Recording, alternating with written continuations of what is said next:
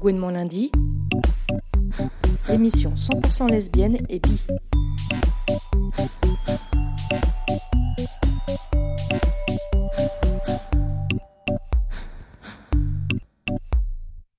Concitoyennes, soyez les bienvenus sur les ondes de Fréquence Paris Pluriel pour une nouvelle émission de Gouinement lundi consacrée à l'élection présidentielle de l'an de disgrâce 2017 intitulée Par-delà le blanc et le mal pour une république trans bi Gwyn. Alors nous partons ce soir au cœur de la jungle politique à la recherche des femmes, des LGBT, des personnes racisées, autrement dit de celles et ceux qui ne sont pas des mâles blancs. Alors qui empêche nos sœurs d'accéder à la grande arène publique et comment imaginer les formes de cette accession au pouvoir? Pour commencer, nous n'avons pas pu résister à l'envie de diffuser quelques paroles d'un discours de Christiane Taubira, mise en musique par Léonie Pernet en 2014. Christiane Taubira, une femme au pouvoir qui aura marqué de manière flamboyante ce quinquennat et nous aura donné espoir et fierté.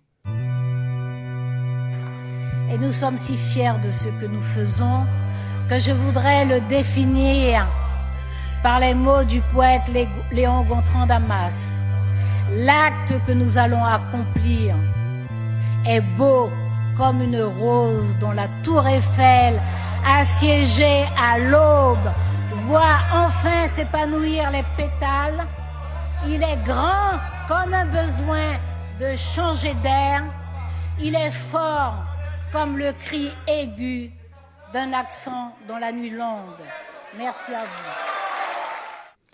Grand comme un besoin de changer d'air. Changer d'air, c'est ce que nous vous proposons en ces temps troubles de période préélectorale où les femmes et plus largement les personnes racisées et LGBT n'ont peu, voire pas, voix au chapitre.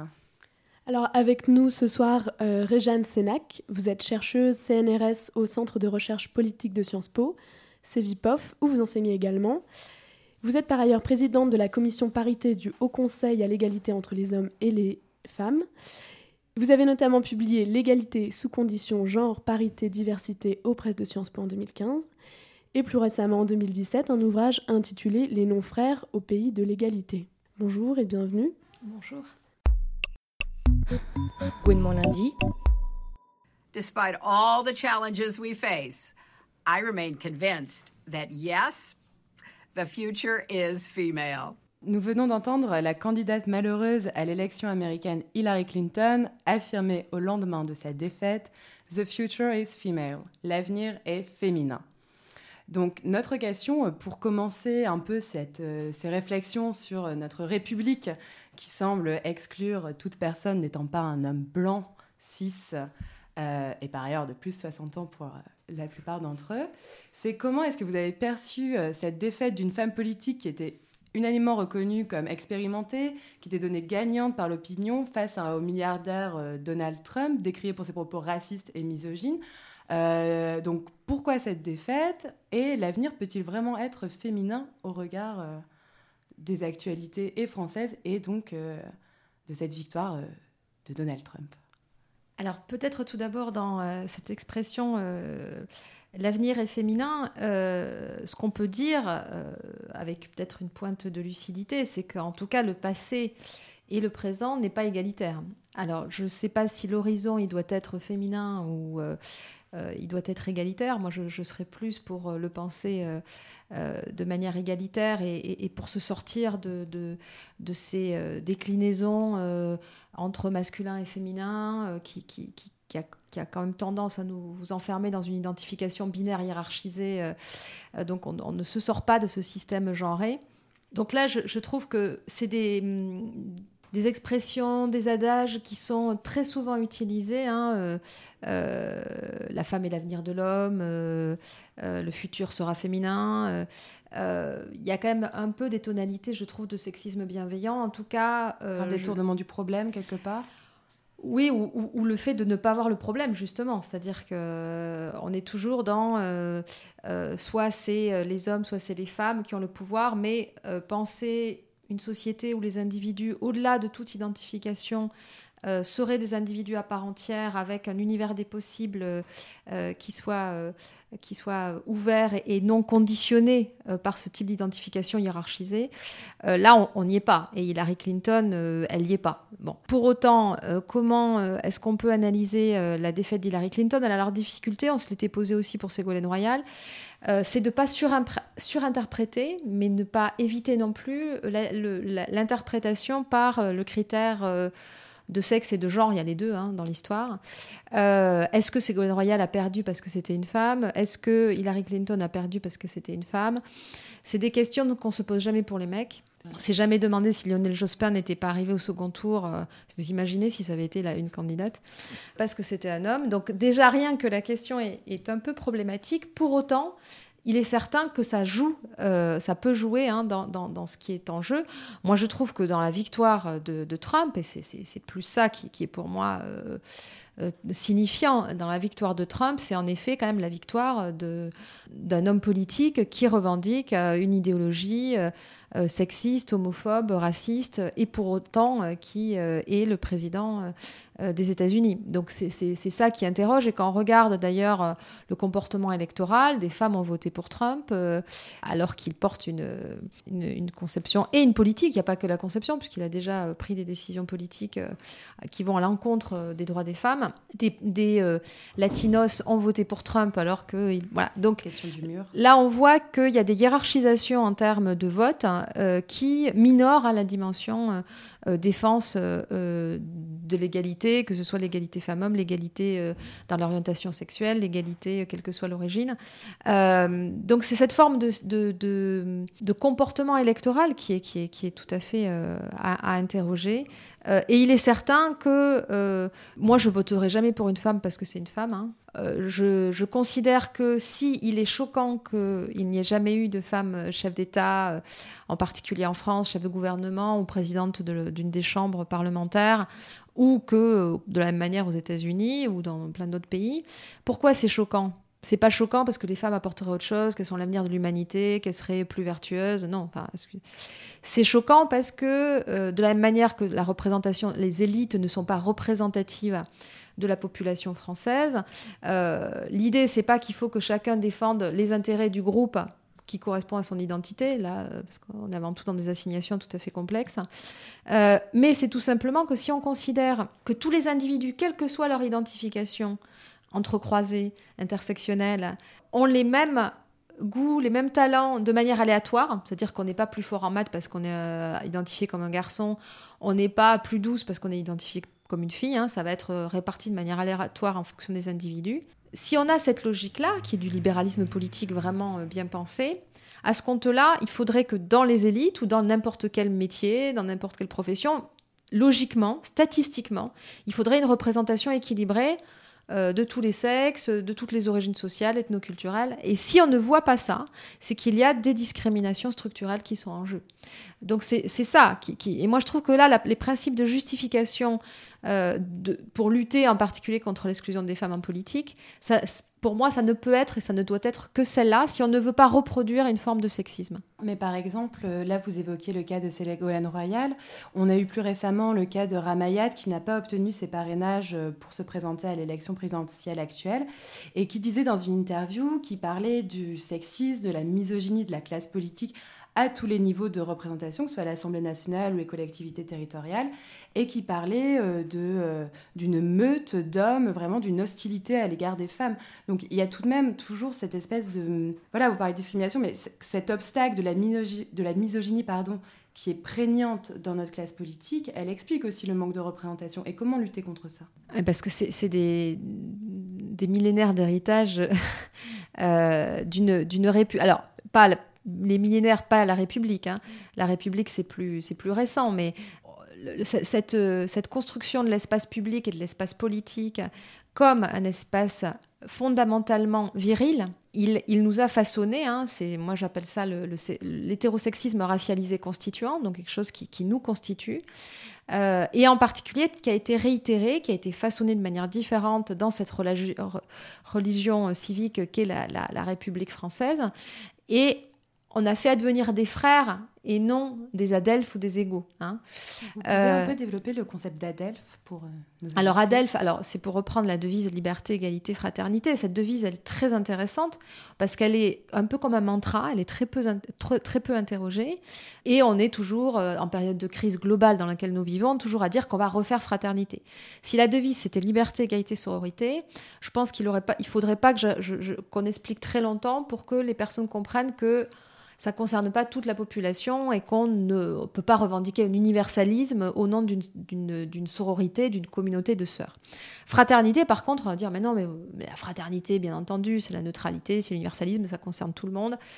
Ah ben non, la fraternité, ça n'a jamais été autre chose qu'une reconnaissance d'une similitude entre personnes qui se reconnaissent comme des mêmes, ayant les mêmes qualités, et en particulier qui se reconnaissent comme étant des citoyens actifs, des politiques appartenant à la même famille politique. Et donc c'est aux frères qu'il était légitime d'appliquer les principes d'égalité et de liberté, ce qui a permis de justifier l'exclusion en particulier des femmes du droit de vote et d'éligibilité, jusqu'à une ordonnance d'un général, sous la pression d'un communiste en particulier, et pas seulement en 1944.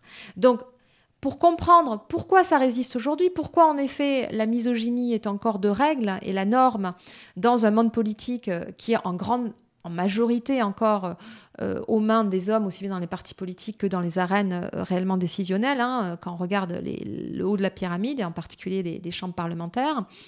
Mais pour comprendre ça, alors qu'on a des proclamations d'égalité de droit, euh, il faut comprendre cet héritage qui est un héritage assez tabou. C'est-à-dire dans un pays, le pays qui se revendique comme étant le pays des Lumières, euh, bah, les non-frères, ce que j'appelle les non-frères, donc ceux qui font pas partie et qui n'ont pas été reconnus comme ayant la capacité d'être des êtres politiques, des êtres de raison, et qui ont été renvoyés à la nature, à leur naturalisation, à leur mission naturelle, les femmes, mais aussi les racialisés. Donc les non-frères, ils ont été exclus de, cette politisation, hein, de cette euh, euh, capacité justement à prendre de la distance euh, par rapport à, ces missions ce prétendument naturelles. Et donc, bah, on, demeure des non-frères avec nous et malgré nous. Et en effet, il y a des rappels à l'ordre, hein, et on accepte les non-frères. Aujourd'hui, on les inclut, les non-frères, alors qu'on les a, on a théorisé leur exclusion.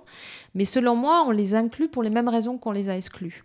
C'est-à-dire on les a exclus euh, au nom d'une singularité, d'une différence qui était incompatible avec l'exercice de la raison et de la distanciation. Euh, et aujourd'hui, on les inclut non pas parce qu'on les reconnaît comme des mêmes, des similaires politiquement, des semblables, comme le disait Anna Arendt, hein, on se reconnaît tous comme des semblables, ça ne veut pas dire qu'on est des clones, on est tous différents, on est tous un entremêlement de différences, mais l'horizon de l'humanité, c'est justement de se reconnaître comme des semblables au-delà de tout ça. Non, c'est pas parce qu'on dit bah en fait les femmes, les racialisées, les non-binaires, euh, euh, voilà tous ceux qui ont été euh, exclus de cette même mêmeté politique. En réalité, c'était de la discrimination, c'était de la fiction politique. Aujourd'hui, on les reconnaît comme des mêmes. Non, non, c'est pas du tout ça le discours. Le discours, c'est de dire Ah, ben les non-frères, on va les inclure, mais en tant que singuliers, toujours en tant que différents. Mais cette fois-ci, leur différence, ça va être une plus-value. Les femmes vont, faire de la politique autrement, du management autrement. Euh, si on promeut la diversité, donc là, c'est le versant plus ethnoculturel, euh, ou si on lutte contre les discriminations de manière plus large, ça va être performant. La diversité, c'est bon pour le business. Euh, un rapport sorti par le euh, France Stratégie montre que si on luttait contre la discrimination à l'embauche, on augmenterait notre PIB de 4 à 10% Donc c'est cette idée que la singularité, l'inclusion, cette fois-ci, va être source de plus-value. Mais là, il y a un piège énorme, c'est-à-dire qu'on on, conditionne à double titre l'inclusion euh, à la performance, à la démonstration de la performance. À la fois, il faut montrer que c'est rentable, et si on montre que c'est pas rentable, qu'est-ce qu'on fait? On continue à discriminer tranquillement. Et si, dans le meilleur des scénarios, c'est-à-dire si on montre que c'est rentable, on est dans une performance identitaire. On performe, on doit performer. Les femmes doivent, doivent se comporter différemment, faire de la politique autrement. Les racialisés doivent apporter autre chose. Donc, euh, tout ça pour dire que je nie absolument pas euh, l'existant hein, du sexisme, du racisme, de l'homophobie, euh, dans une norme qui, est celle, en effet, plutôt des dominants intersectionnels, dans ce temps de dominants. Mais ce que je veux dire, c'est que si on ne prend pas un peu de champ et si on ne prend pas un peu d'épaisseur à la fois politique et théorique, on n'arrivera pas à s'en sortir. C'est-à-dire qu'il faut assumer que notre héritage est un héritage non pas idéalisé du pays des droits de l'homme magnifique qui a à mettre ses lumières sur tous les euh, sur le monde entier, euh, voilà, euh, mais à déconstruire cet héritage-là pour arriver donc à tendre réellement vers l'égalité. C'est pour ça que j'ai fait d'ailleurs cette proposition, ça a été relayé par Slate en particulier, et je l'en parle dans, mon ouvrage Les non-frères au pays de l'égalité, que je pense qu'il faudrait ne pas avoir peur de s'attaquer à, ce totem qui est la fraternité et, dire, bah, adelphité, c'est un terme qui renvoie à une notion grecque, sans idéaliser les Grecs, hein, qui est euh, en particulier leur, euh, euh, démocratie directe était tout sauf une démocratie, hein, puisque que 10% des, des habitants étaient des citoyens, et surtout pas les femmes. Mais ce terme-là, il a pour intérêt de ne pas être dans un renversement de, domination ou de famille politique, c'est-à-dire qu'on ne va pas remplacer liberté, égalité, fraternité par liberté, égalité, sororité, ce qui me semble pas résoudre le problème. Mais adelphité, c'est l'idée de tous ceux qui naissent du même mère quel que soit leur sexe. Et donc, on peut aussi dépasser la binarité sans. Voilà, on s'enferme pas là-dedans. Euh, donc, je trouve que d'avoir ce type de débat est intéressant parce que la manière dont on parle les choses est aussi la manière dont on les pense. Vous pensez qu'il y a vraiment un réel pouvoir des mots à, cet endroit-là, avec une devise comme, euh, comme celle-là? Mais en tout cas, qu'on ne voit pas le, problème, et pour moi, euh, montre nos butoirs de pensée. et c'est pour ça que, avec mes étudiants en particulier, parce qu'à chaque fois, j'ai l'air vraiment très radical en disant quand même fraternité. Je leur dis, mais si c'était liberté, égalité, sororité, vous, vous verriez pas le, vous entendriez pas là qu'il y, a quelque chose de l'ordre de l'exclusion? Donc le fait qu'on ne l'entende même pas, qu'on ne le voit pas, euh, est pour moi un enjeu. Et donc mettre le doigt dessus, les non-frères de la même manière, c'est, un terme qui peut apparaître une expression assez euh, lourde, comme non blanc, comme... mais c'est cette idée qu'il y a, y a une partie de la population qui a été toujours dans l'ombre, dans la négation, et, et que cette, leur identité est toujours celle euh, euh, d'une incapacité, d'une impuissance, c'est-à-dire que de la même manière que les femmes, elles ne seront jamais des hommes comme les autres, hein, ou en politique, au mieux, elles singeront les hommes, mais elles ne le feront pas bien, donc il faut du coup qu'elles portent une politique autrement. Voilà. De la même manière, les racialisés, ils sont toujours dans un rapport aussi asymptotique avec euh, l'idéal, la norme. Donc oui, je trouve que le, débat sur les termes, loin d'être euh, une argutie d'intellectuels euh, enfermés dans leur tour d'ivoire, est vraiment une manière de faire comprendre et de déverrouiller des enjeux fondamentaux pour arriver à, penser autrement, à sortir justement de notre, euh, de notre univers mental, mais qui est aussi un univers d'action. Hein, donc voilà, moi je, je pense qu'il faut, et là on est un peu dans une phase, et on le voit autour de l'élection présidentielle, moi je suis assez euh, déconcerté par la manière dont euh, les acteurs politiques qui portent justement euh, des projets qui sont autre chose que de la gestion du possible ou la gestion de, ce, qui de ce qui existe sont dévalorisés comme des utopiques. La politique, c'est justement la négociation de l'impossible. La politique, c'est l'entre-deux entre, ce que l'on vit et l'idéal de ce que l'on juge juste. Donc que l'on soit justement dans, une remise en cause de, ce qui est et vers un horizon que l'on juge plus juste et qu'on se donne bien sûr les moyens d'y arriver. Hein. C'est pas, il faut pas uniquement le rêver, mais il faut arriver à le, à le mettre en œuvre. Euh, c'est ça la politique. Donc là, je trouve que sur l'élection présidentielle, puisqu'on parle de ça aujourd'hui, euh, c'est assez déconcertant au nom toujours de cette crise économique, euh, crise multiple et globale, de délégitimer toute, toute projection autre que la gestion de ce qui existe. Donc faire exploser la devise. Alors c'est peut-être euh, un manque d'humilité complet. Et en même temps, c'est euh, ça pour moi le, le et la politique. Et est-ce que ça pourrait rejoindre aussi certains débats qu'on a pu entendre? Donc, on a euh, dans notre constitution le fait qu'on a une république une et indivisible, et on a vu certains candidats euh, un peu s'écharper sur la question du multiculturalisme, et que non, notre république n'était pas multiculturelle. Alors, je pense que c'était le candidat Les Républicains, euh, François Fillon, qui avait dit que la France n'était pas multiculturelle. Donc, est-ce que là aussi, il y a un, un autre totem auquel s'attaquer sur ce principe de république une et indivisible, qui au final peut être une république, au final, de l'exclusion. Alors c'est vrai que la question... Ou est-ce que c'est complètement un autre sujet?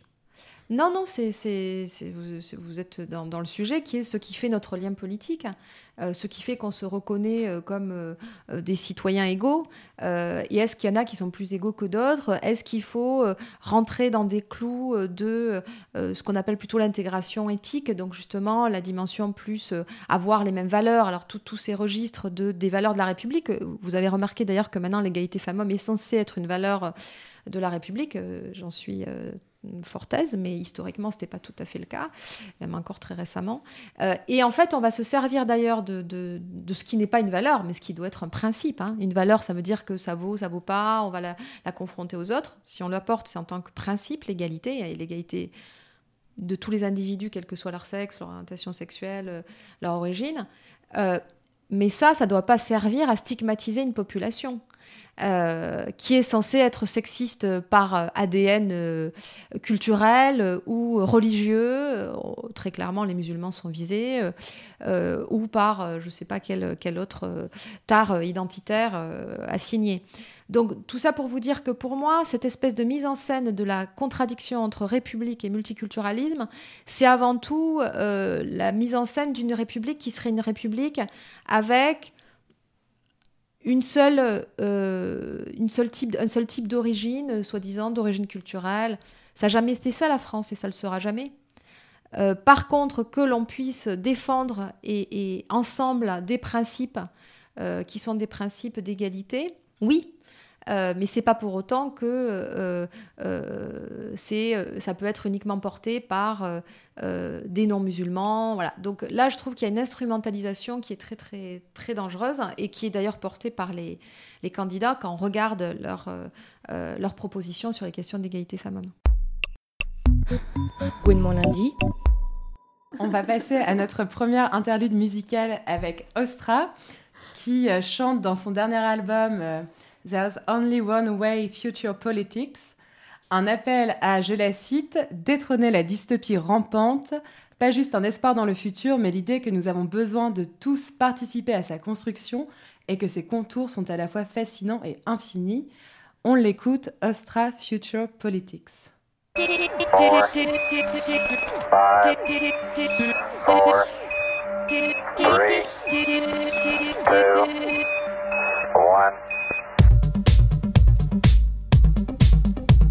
Maybe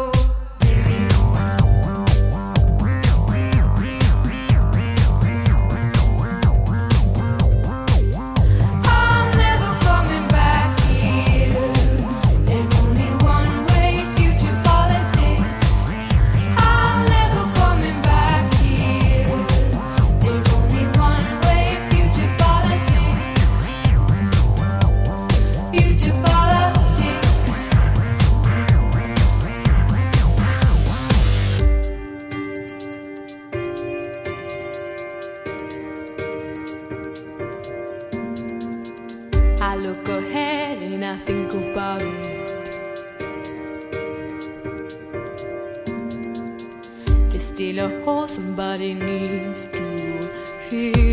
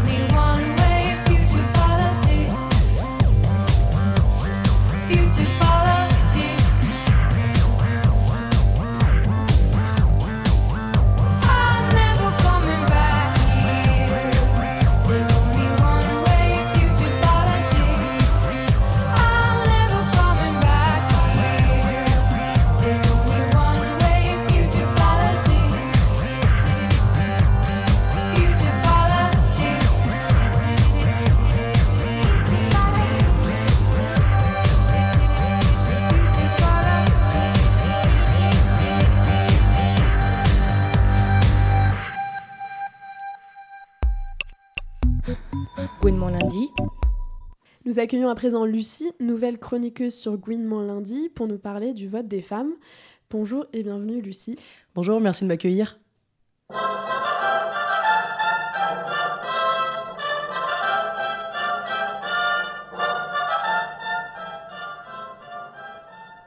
Les femmes, qu'ont-elles à voir avec la politique? Ne ferait-elles pas mieux de s'occuper de leurs maris ou de leurs enfants? Leur place est-elle au Parlement? Alors que tant d'autres travaux pourraient mettre en valeur leur qualité naturelle N'en déplaise à certains, les maisons n'ont pas brûlé, les familles n'ont pas explosé, et les femmes, en obtenant le droit de vote, sont devenues un objet d'étude de sociologie électorale. Les chercheurs se sont demandé s'il existait un vote féminin. Je suis très fière de voter et j'espère que toutes les femmes auront rempli leur devoir. Dans un article paru en 93 dans la revue française de sciences politiques, la chercheuse Janine Moussouz-Lavaux s'est attachée à analyser le vote des femmes entre 45 et 93. Elle définit trois périodes. De 45 à 69, les femmes ont tendance à s'abstenir plus que les hommes et quand elles votent, elles votent moins à gauche que les hommes. À partir du début des années 70, l'écart d'abstention est moindre Idem pour l'orientation du vote, les femmes commencent à voter un peu plus à gauche. En 1974, 46% d'entre elles appuient François Mitterrand au deuxième tour, contre 53% chez les hommes. Dans les années 80, cette tendance s'accentue. Les femmes sont plus enclines à voter pour des candidats socialistes et écologiques, et elles refusent, plus que les hommes, le vote Front National. Voulez-vous voter? Pour protéger la femme et protéger l'enfant. De la propagande les récentes analyses électorales montrent cependant que la fin du millénaire marque un changement pour le vote à l'extrême droite. Dans un article paru en 2002, la sociologue et politologue Nona Meyer remarque que les femmes votent plus facilement qu'avant pour Jean-Marie Le Pen, mais avec des différences notables. Les chiffres montrent que les femmes jeunes et âgées ont été plus réticentes à voter à l'extrême droite. Cela s'explique pour les jeunes par le modèle archaïque de la femme présenté par Jean-Marie Le Pen et pour les plus âgés par les valeurs du catholicisme. Depuis 2002, l'écart entre hommes et femmes sur le vote à l'extrême droite a perdu du terrain. En 2012, la différence était de 2 points alors qu'elle était encore de 6 points dix ans plus tôt. Sachant qu'aujourd'hui, les femmes sont mieux inscrites sur les listes électorales et s'abstiennent moins, on comprend mieux pourquoi certains, ou surtout certaines, n'hésitent pas à sortir le pipeau pour obtenir leur bulletin.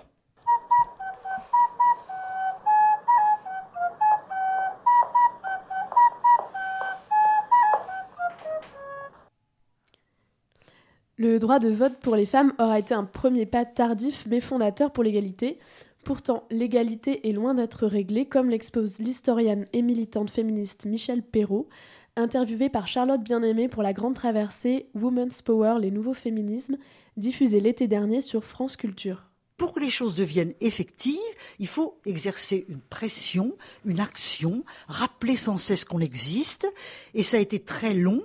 Il a fallu arriver pratiquement à la loi sur la parité, à l'époque de Lionel Jospin et grâce à Françoise Gaspard notamment, Claude Servan-Schreiber, Anne Le Gall, qui avait vraiment lancé euh, le mouvement pour la parité. Et ce même actuellement, ce droit de la parité ne produit pas encore tous ses effets, puisque nous savons bien que l'égalité est loin d'être réglée. Mais il faut quand même dire que la, loi et le droit, c'est important. Conquérir un droit, même si on ne l'exerce pas tout, tout de suite, c'est malgré tout un progrès dans la démocratie, et c'est pourquoi les féministes ont raison de lutter sur ce plan. Michel Perrault nous l'explique dans cet extrait, la loi et le droit, c'est important, notamment avec la loi sur la parité.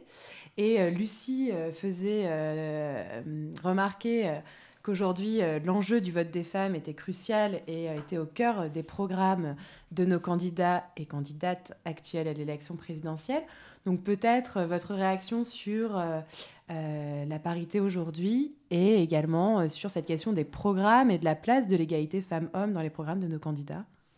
Alors peut-être un petit retour historique pour faire euh, le lien euh, avec la, chronique. Euh, les femmes ont obtenu le droit de vote et d'éligibilité, euh, comme je le disais, hein, pas par un vote euh, dans à l'Assemblée nationale ou au Sénat, hein, euh, pas par un vote parlementaire, mais par une ordonnance, donc par l'article 17 de l'ordonnance portant création des pouvoirs à la libération, hein, avec donc cette idée que mm, on dit souvent que c'est le général de Gaulle qui a donné le droit de vote aux femmes. C'est un raccourci tout à fait déconcertant quand on connaît les contrats de genre que portait euh, le général de Gaulle, euh, lui, il était plutôt pour le droit d'éligibilité, hein, puisqu'il reconnaissait qu'il y avait des femmes euh, exceptionnelles, différentes, étranges, euh, qui avaient été en particulier les résistantes. Mais c'était pas pour autant que ça remettait en cause sa conception du rôle de chacun dans la société. Donc c'est parce que, en particulier, Fernand Grenier, euh, représentant euh, du PCF, a porté un amendement. Il a été soutenu par d'autres. Donc c'est quand même important de se dire que dans le pays des droits de l'homme où on parle de suffrage universel depuis euh, 1848, il a fallu une ordonnance dans un moment particulier, hein, après une Seconde Guerre mondiale, alors que un grand nombre de pays avaient donné le droit de vote justement entre les deux premières guerres pour qu'enfin euh, les, femmes aient le droit de voter et d'être éligibles. On comprend mieux pourquoi. Euh, donc, dans les années, euh, à la fin des années 90, euh, il y avait encore que très peu de femmes parlementaires. hein, entre 45, la première assemblée où elles ont été élues, et, donc la fin de la réforme constitutionnelle qui date de 99, on, oscillait entre 5% et 10% de femmes parlementaires. Faut quand même... Et donc, soit Jean-Jacques Rousseau et plein d'autres grands hommes avaient raison, les femmes n'étaient vraiment pas faites pour ça, euh, soit euh, il fallait euh, faire face au fait qu'il y avait des blocages structurels tellement forts que la nécessité d'en passer par des actions positives était, était incontournable. Et donc c'est pour ça qu'il a fallu réformer la Constitution, puis mettre en place des lois. Des lois, et là je vous renvoie aussi du Haut Conseil à l'égalité entre les femmes et les hommes, qui est un- un- une instance consultative auprès du Premier ministre, pour que vous voyez toutes les lois qui ont été votées depuis cette réforme constitutionnelle. Qui date de, excusez-moi 99, 1999. Euh, il a fallu réformer la Constitution parce que sinon, les tentatives de mise en place de quotas, qui, existent euh, depuis les années 80, étaient retoquées pour inconstitutionnalité, hein, justement par rapport à cette fameuse République une et indivisible. Euh, donc, après cette réforme, il y a eu des lois à partir de 2000 euh, pour imposer hein, euh, donc autant de femmes que d'hommes sur les scrutins de liste, en particulier les municipales, les régionales, euh, la délégation française au Parlement européen. Et les lois se sont accumulées puisqu'à chaque fois qu'on évalue l'application de ces lois, donc le Conseil à l'égalité fait ses évaluations, on se rend compte que là où la loi ne dit rien, il n'y a aucune avancée. Il n'y a pas de pente naturelle vers le progrès. Je pense que ça, ça étonnera pas grand monde, euh, ce que je suis en train de dire, hein, même si euh, ça nous attriste un peu.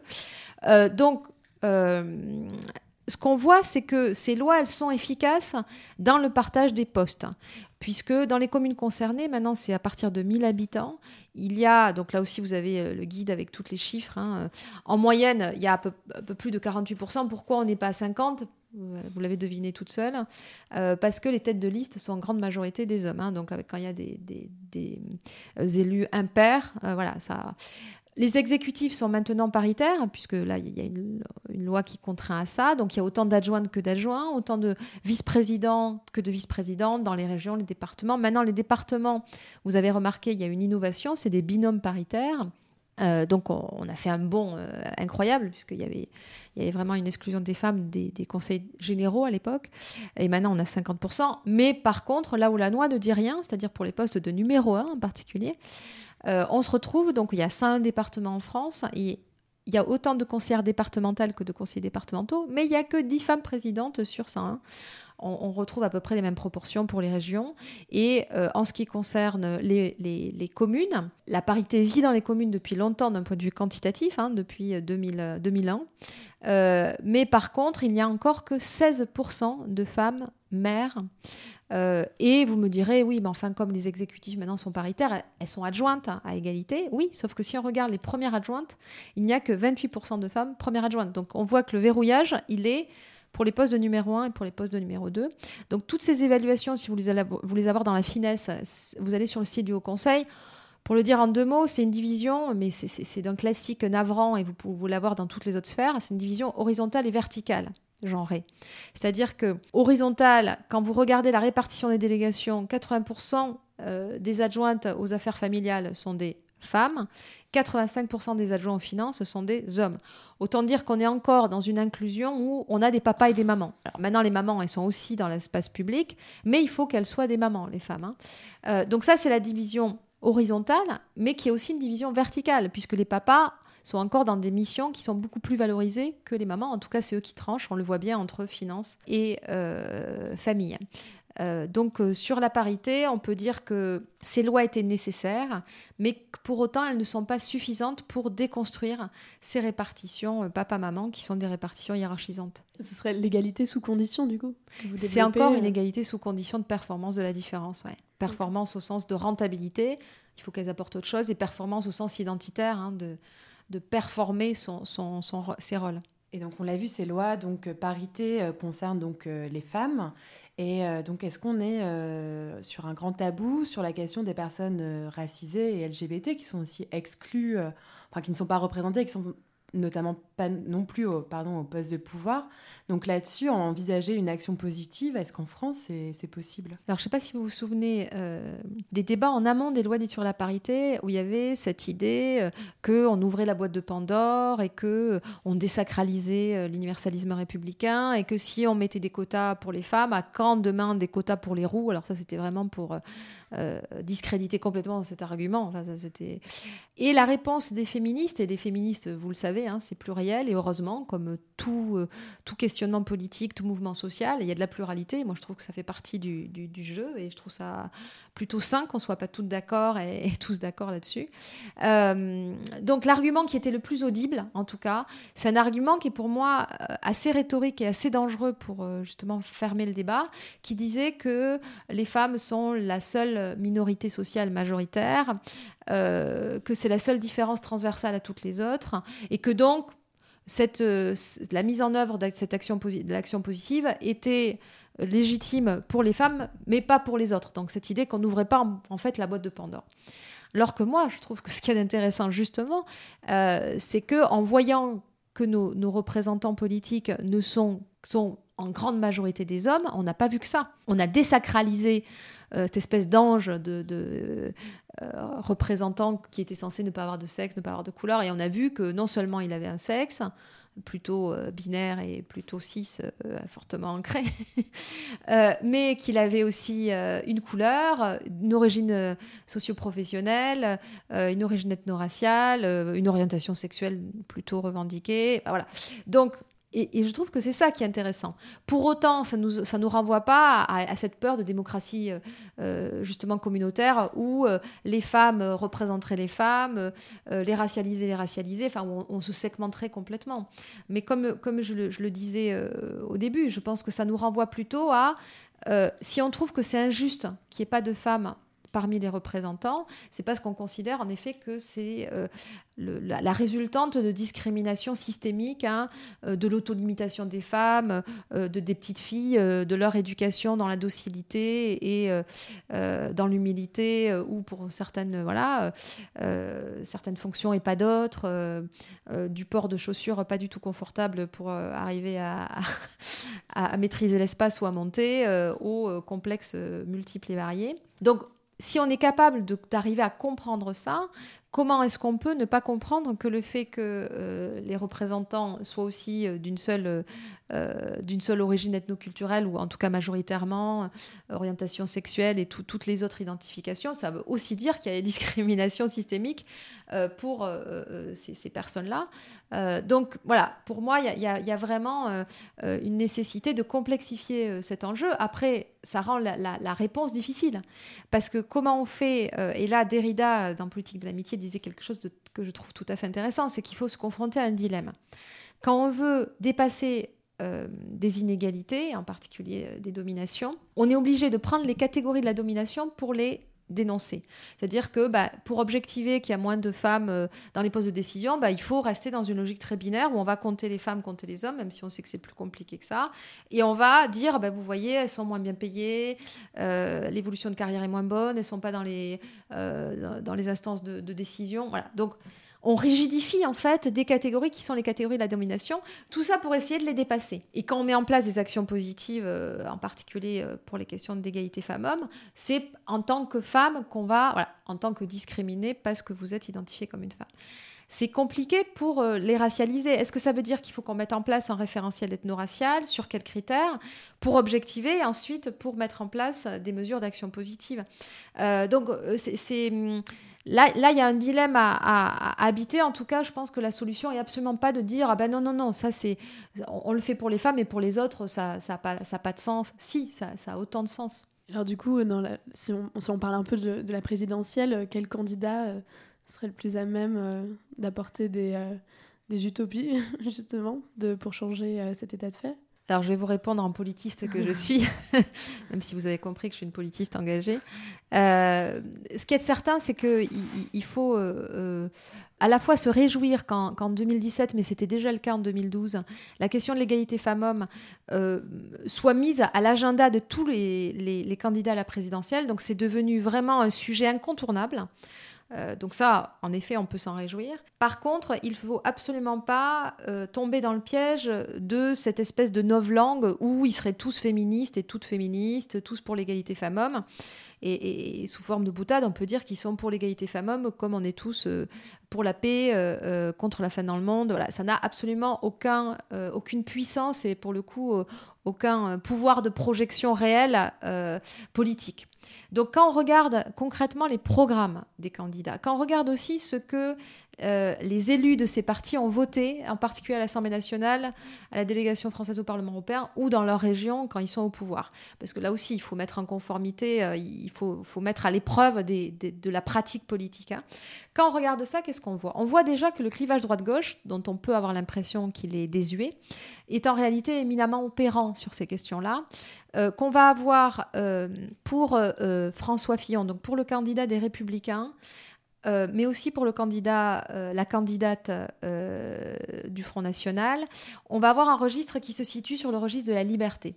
La, proposition, les propositions des Républicains sont sous l'intitulé Proposition pour la liberté des femmes. Et euh, dans le programme de Marine Le Pen, alors c'est court, il n'y a, y a pas grand-chose parce que je pense qu'elle a compris que se dévoiler trop euh, la mettait en difficulté sur ce sujet avec la campagne de 2017. Il y a trois lignes. C'est dans Refaire de la France un pays de liberté. Donc c'est plus sur le registre de la liberté, vous avez compris, à gauche de l'échiquier, c'est sur le registre de l'égalité. hein. Donc on a euh, et c'est sur un registre aussi de la protection à la droite de l'échiquier. Donc pour euh, euh, François Fillon, on va avoir, il y a trois axes. Le premier axe, c'est sur les mesures pour les mères isolées. Le deuxième axe, c'est sur la lutte contre les violences. Et le troisième axe, c'est un peu, ça regroupe à la fois l'égalité salariale et, la gouvernance, la parité dans le monde politique et économique. Marine Le Pen, donc il y a trois lignes. C'est défendre les droits des femmes. Et il y a trois points. Lutter contre l'islamisme qui fait re- reculer leurs libertés fondamentales, mettre en place un plan national pour l'égalité salariale et lutter contre la précarité professionnelle et sociale. Pour François Fillon, la question euh, de la protection des femmes contre l'islamisme radical, elle est dans les violences. C'est le seul zoom qu'il y a. Et euh, donc là, c'est tout à fait intéressant parce qu'on renvoie, c'est ce qu'on appelle le nationalisme sexuel, on renvoie le sexisme aux- à ceux qui, sont, seront toujours pas conformes, hein, perçus comme non conformes à les, valeurs de la République. Donc en l'occurrence, très clairement, les musulmans hein, sont, vraiment stigmatisés. Sans remettre en cause le fait que toute religion monothéiste est sexiste et est un danger, en effet, pour les questions d'égalité femmes-hommes. Et puis, c'est une manière de se dédouaner complètement d'une réflexion euh, sur notre conformité à, ce, principe-là. On voit qu'on est sur un registre de protection, que ce soit les mères isolées, voilà. Alors que quand on regarde leur programme économique, en particulier pour François Fillon, c'est très intéressant, puisque le programme économique, avec euh, l'augmentation du nombre d'annuités pour les retraites, la remise en, cause du CDI, la remise en cause du, service public, en particulier avec le nombre de fonctionnaires, en réalité, ça touche de plein fouet en grande majorité les femmes. Euh, la, baisse aussi de l'allocation chômage. Donc on voit bien qu'on est dans une mise en scène de la protection de, des femmes potentiellement victimes, et en même temps dans le fait de les fragiliser ou de les attaquer par une politique li- néolibérale très, très forte. À la gauche de l'échiquier, on va être dans un registre de l'égalité, et là on va dans des tonalités euh, tout à fait différentes. Je pour citer le petit livret qui est sorti le 8 mars, vous avez dû le voir, du candidat Jean-Luc Mélenchon, c'est l'égalité pour abolir le patriarcat. Donc voilà, on est dans quelque chose de quand même beaucoup plus hard, beaucoup plus transformatif. Et donc là, on va être dans un registre d'égalité, de transformation, de syst- systémique, c'est-à-dire qu'on va pas être sur un zoom sur quelques secteurs, mais sur quelque chose qui va déconstruire la totalité euh, du système. Et en particulier, ce qui est intéressant chez, Jean-Luc Mélenchon, alors on, on voit aussi que euh, pour euh, Benoît Hamon, on a cette, ce registre de l'égalité, et ce registre qui n'est pas celui de la protection des femmes, mais qui s'adresse à tous les individus avec cette projection de permettre que tous les individus aient les mêmes euh, chances, les mêmes droits. Et donc, on ne s'adresse pas qu'aux femmes, mais plus largement à la société. Pour revenir à Jean-Luc Mélenchon, ce qu'il y a d'original, c'est par exemple qu'il propose un service non seul, public non seulement à la petite enfance, comme le, dit euh, Benoît Hamon, mais aussi au troisième et au quatrième âge. Et c'est très intéressant donc de voir cette idée que c'est aussi à l'État hein, de, prendre en charge ce, qui a longtemps été perçu comme le rôle euh, des femmes, en particulier dans le soin aux plus faibles, que ce soit les enfants, les handicapés, les personnes en situation de handicap, euh, les malades ou les plus âgés. Donc tout ça pour vous dire, prenez le temps, même si des fois c'est un peu dur, de, de, de, de- vous coltiner les programmes, de les regarder. Et là, on voit que, euh, en effet, les contrats de genre, ce que l'on perçoit comme étant juste euh, pour tendre vers une société égale, c'est diamétralement opposé entre les candidats. D'accord, merci Réjeanne. Donc à présent, on écoute Europe is Lost de la rappeuse britannique Kate Tempest, qui exprime colère et désenchantement face à un monde, je la cite, devenu fou. On y va.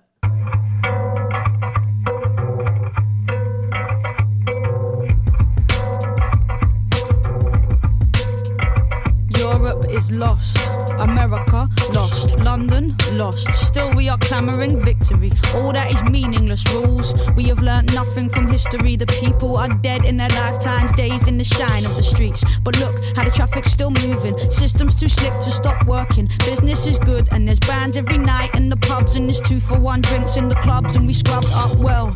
Washed off the work and the stress, and now all we want some excess. Better yet, a night to remember that we'll soon forget. All of the blood that was bled for these cities to grow, all of the bodies that fell, the roots that were dug from the earth so these games could be played. I see it tonight in the stains on my hands. The buildings are screaming. I can't ask for help though, nobody knows me. Hostile, worried, lonely. We move in our packs, and these are the rights we were born to. Working and working so we can be all that we want, and dancing the drudgery of. But even the drugs have got boring. But sex is still good when you get it. To sleep, to dream, to keep your dream in reach, to eat your dream. Don't weep, don't scream, just keep it in, keep sleeping in. What am I gonna I feel the cost of it pushing my body like I push my hands into pockets and softly I walk and I see it. This is all we deserve. The wrongs of our past have resurfaced despite all we did to vanquish the traces. My very language is tainted with all that we stole to replace it with this. I am quiet, feeling the onset of riot. Riots are tiny, those systems are huge. Traffic keeps moving, proving there's nothing to do. Cause it's big business, baby, and its smile is hideous. Top down violence and structural viciousness. Your kids are dose stopping. Medical sedatives, but don't worry about that, man. Worry about terrorists. The water levels rising, the water levels rising. The animals, the elephants, the polar bears are dying. Stop crying, start buying. But what about the oil spill? Shh. No one likes a party pooping spoil sport. Massacres, massacres, massacres. New shoes. Ghettoized children murdered in broad daylight by those employed to protect them.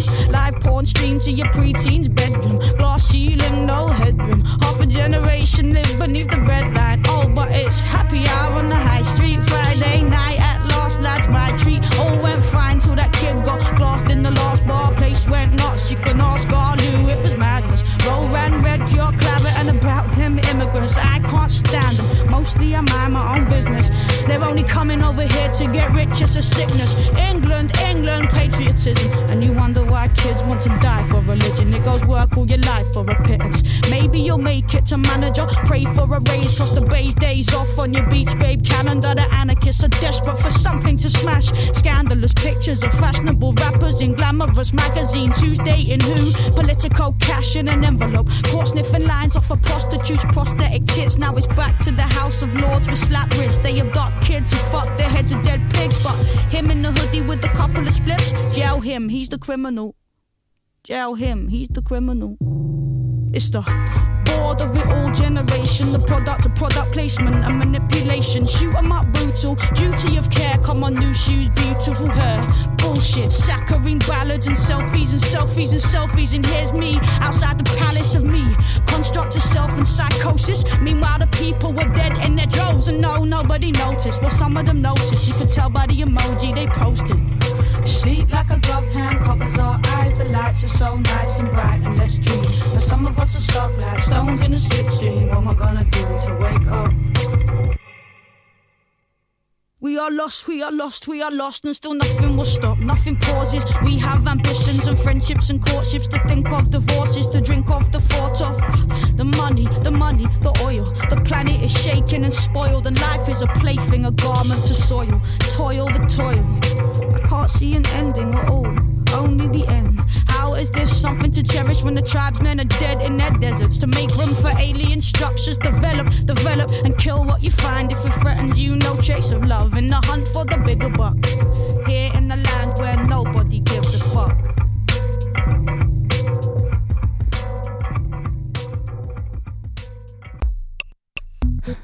Gwen mon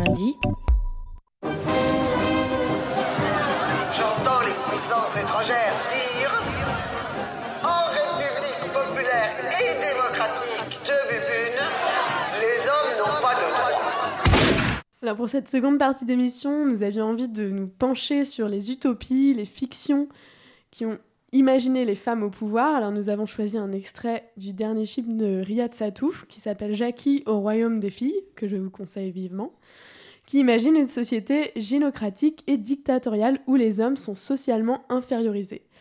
Alors du coup, Réjeanne Sénac, est-ce que vous pouvez nous dire, nous, nous expliquer un peu comment, euh, si, les rapports de domination s'inversent de manière très mécanique, au final, on, arrive à juste euh, euh, une inversion qui, n'aboutit à rien Alors ça a une dimension didactique, c'est-à-dire que ça, nous montre bien comment c'est perçu comme absurde si c'est les femmes qui, étaient en position de, domination, hein, de dominant. Euh, ça renvoie déjà à, l'Assemblée des femmes d'Aristophane. hein. L'Assemblée des femmes d'Aristophane, c'est cette espèce de farce pour nous montrer que vraiment, ça serait ridicule si les femmes euh, prenaient le pouvoir et qu'en réalité, euh, ça serait qu'avec des postiches et euh, euh, voilà, que c'est- absolument invraisemblable et que rien ne fonctionnerait. Donc c'est vrai que ces, renversements de domination, vous avez dû voir la petite vidéo majorité opprimée aussi, je trouve que c'est intéressant parce que ça nous montre en effet ou ça nous fait voir des choses qu'on ne voit même plus, hein, ces angles morts, parce qu'on est, on est tellement habitué qu'on ne, ne le voit pas. Par exemple, majorité opprimée, la petite vidéo, je ne sais pas si vous avez vu, mais vous, voyez une femme qui, euh, qui est en train de faire son jogging euh, en short, euh, donc topless, euh, et euh, c'est vrai que c'est des choses euh, bon, euh, qui, qui, nous, qui nous effleurent pas forcément toujours cette idée de symétrie. hein. Euh, voir comment l'égalité, c'est de la symétrie. Pourquoi est-ce que ça serait légitime pour un, un sexe et pas pour l'autre? Donc ça, je trouve ça intéressant d'un point de vue didactique. Et en même temps, c'est limitatif aussi. Parce que c'est toujours l'idée qu'on on, on va d'un côté ou de l'autre, que, comme le dit Françoise Héritier, c'est le fantasme de la réversibilité de la domination, c'est-à-dire que comme on n'arrive pas à penser les différenciations dans l'égalité, c'est soit l'un, soit l'autre qui domine. hein. Et donc on peut avoir uniquement un, un- phénomène de balancier, et c'est d'ailleurs le fantasme aussi des Amazones, hein, cette peur que celles qui veulent l'égalité, elles veulent être des hommes, c'est-à-dire elles veulent prendre le pouvoir. hein. Euh, alors que l'utopie, justement, et l'horizon, c'est sans aucun doute une utopie beaucoup plus exigeante, euh, qui est celle d'arriver à, à- à penser un dépassement hein, euh, de ces identifications binaires hiérarchisantes. Donc à la fois, je trouve que ce, genre de, production est didactique, et en même temps, elle est aussi un peu, elle, elle, elle alimente paradoxalement nos butoirs de pensée, hein, toujours dans cette, dans cette binarité. Euh, et en plus, on est un peu souvent mal à l'aise parce qu'à la fois, on va, on va avoir des ressorts où on va rire parce qu'on va trouver ça absurde. Et en même temps, en riant, ça veut dire qu'on est toujours dans ce registre de l'impensable, et du pensable. Et vous, est-ce qu'il y a des, euh, par exemple des, des fictions ou des récits comme ça qui vous ont inspiré ou qui vous ont euh, nourri dans votre pensée féministe potentiellement. Alors ça, c'est intéressant parce que c'est vrai que quand on, on, s'alimente, euh, on alimente notre imaginaire de la littérature classique, on l'alimente de choses où il peut y avoir des complexités, des interstices, euh, parce qu'heureusement, la littérature est quand même pleine de, de- de- euh, d'interprétations possibles, mais où on est quand même dans une reproduction assez classique hein, des normes. Donc moi, il y a, y a- des, une littéra- des littératures féministes, mais c'est vrai qu'on voit qu'on est plutôt à la marge, dans une logique plus militante. Donc quand on est enfant, c'est pas forcément la socialisation qu'on a, euh, même euh, à, part d'être les enfants de, radicaux féministes qui... Ça n'a pas été ma chance. hein. Euh, donc je me suis sans doute inventé des possibles plus au départ par, par confrontation avec ces butoirs-là. C'est-à-dire me dire, bah, c'est pas juste ça, ou c'est des butoirs.